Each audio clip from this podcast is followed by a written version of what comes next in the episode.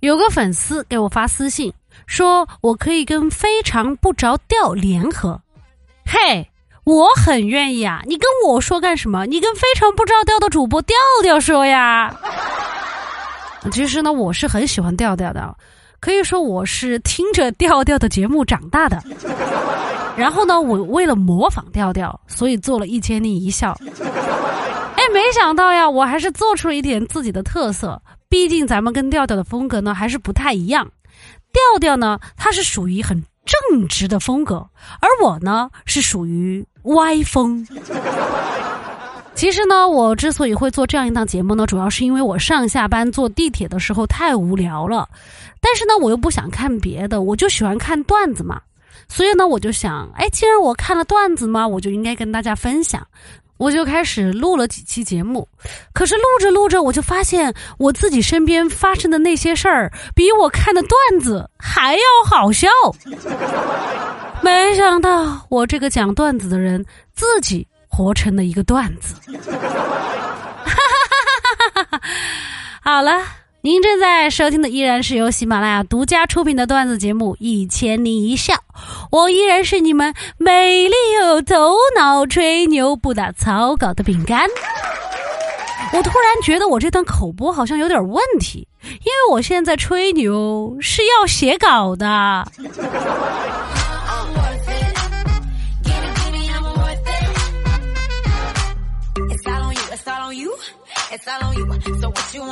才呢，我跟大家吹了半天牛，说我为什么录段子。其实啊，最重要的是我在现实生活中混得不太好，因为呢，我太傻了。我记得我刚毕业工作的时候啊，那会儿啥都不懂，老板呢叫了我们几个部门上的人，还有他的秘书一起去唱 KTV。我当时啊，喝的有点晕呢。从厕所出来的时候呢，看到老板和秘书靠在墙上亲亲，然后我就跑过去问他俩：“你们在干嘛？”关键的关键是我还问了两遍，最重要的是他们都没有理我。后来还有一次跟领导喝酒，我在饭桌上我就劝人家领导，劝他辞职去考研。领导呢，估计当时也是喝得晕乎乎的，就在那儿敷衍我。说好好好，我当时我就来劲儿了。我说你不能这么敷衍我呀！你现在就告诉大家你要辞职。后来吃完饭，大家坐在包间里面聊天，我就在那儿无聊嘛，我就把纸巾撕碎，揉成一个小球球，再弹出去。好巧不巧，正好弹到了正在说话的领导嘴巴里。后来我终于辞职了，换了一份工作。我记得那会儿又出了一件很搞笑的事情。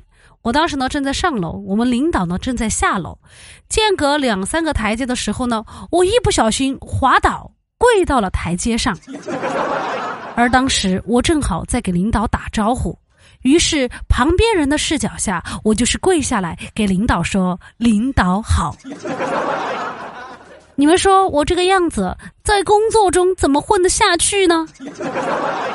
哎呀，没想到来到了咱们喜马拉雅，我这样的丑事体质好像还挺受欢迎的，这算是因祸得福了吗？所以啊，选对赛道，找到自己合适做的事情还是非常重要的。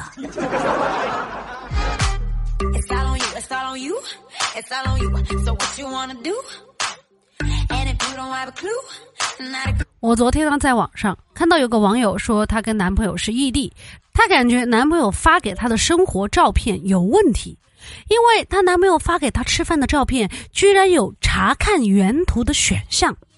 为什么说不对劲呢？因为她男朋友发过来的图片的那个尺寸啊，是用微信直接拍出来的那种尺寸，相机呢是不会拍出那种尺寸的。但是，如果是微信直接拍的照片发过来的话，就不会有查看原图的选项。也就是说，她男朋友发给她的这张照片，有可能是她先用微信拍了发给别人，然后再存下来，从相册里面发给她。简单一点就是说，男朋友第一个分享生活的人不是他。然后呢，我就看有人给他留言，说你谈的是恋爱。不是搞刑侦。这样的恋爱你觉得不累吗？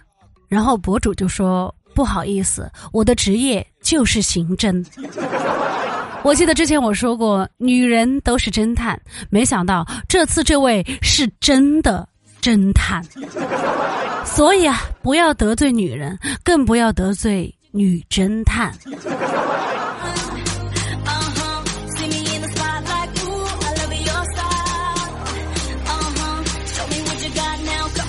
大家都知道，现在呀，工作很难找，有的人甚至一找就是一年半载。但是呢，虽然没有了工作，却有了好的心情。有朋友说半年没有找到工作，虽然嘴上说着焦虑，但是气色明显好多了呀。自从辞职了以后，白天没什么变化，一到夜里根本控制不住，在被窝里面笑得贼大声。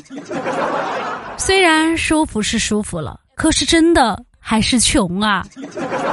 更要命的是，本来就没什么钱，诈骗分子还很猖獗。但好消息是，诈骗猖獗归猖獗，对我们这样摆烂的打工人是没有什么影响的。像有一个居民，他说他接到了自称淘宝客服的电话后，对方称其购买的商品存在质量问题，要办理退款业务。这个居民未经核实，直接点击了对方发送的网址链接以后，其银行卡内的现金零点六九元全部被人转走。事后采访该男子，他表示以后将会吸取教训，不会再把拼夕夕看视频赚的红包存到银行卡里了。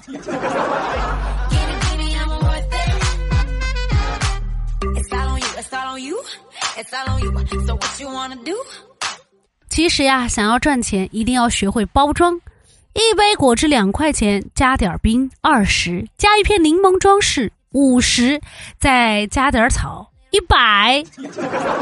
啊，大彻大悟了，家人们，这不就跟人一样吗？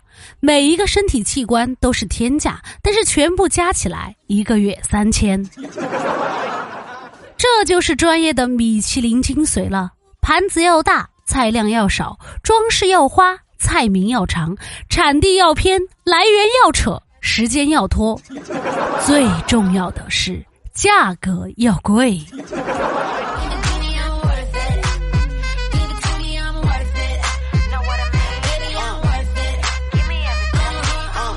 有个网友说，他恋爱三周年的纪念日，男朋友送她的礼物居然是七个自己从家里。带来的鸡蛋，而且还放在了装满拉菲草的盒子里。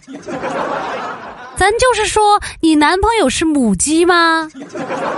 否则为什么要送鸡蛋呢？要不然把拉菲草换成紫菜吧，这样就能够直接做一个紫菜蛋花汤了呀。七个鸡蛋，我奶奶去听传销课领的都比这个多。啊，想想七十年代，我爷爷当年第一次去我奶奶家，还带的是两只老母鸡呢。二零二三年了，才送七个鸡蛋，建议女生回送一个自由吧，直接分手啦。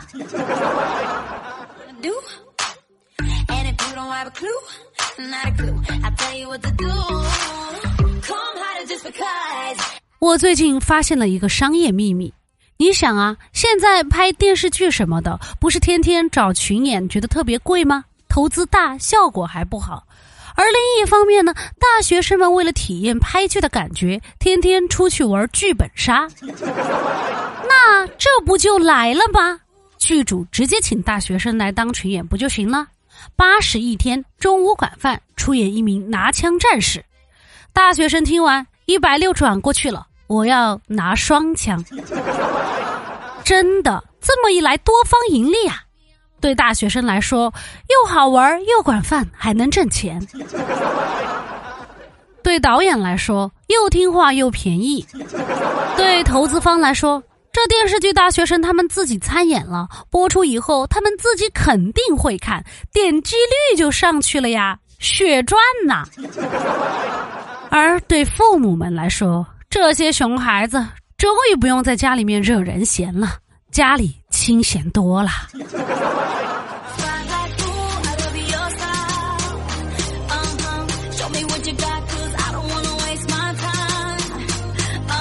好了以上就是本期的全部节目内容了。喜欢的朋友呢欢迎订阅和打赏也欢迎留言和主播互动哟。好了，人生很艰难，但快乐很简单。大宝，明天见，一千零一笑，天天见。我们下期节目再见啦，拜拜。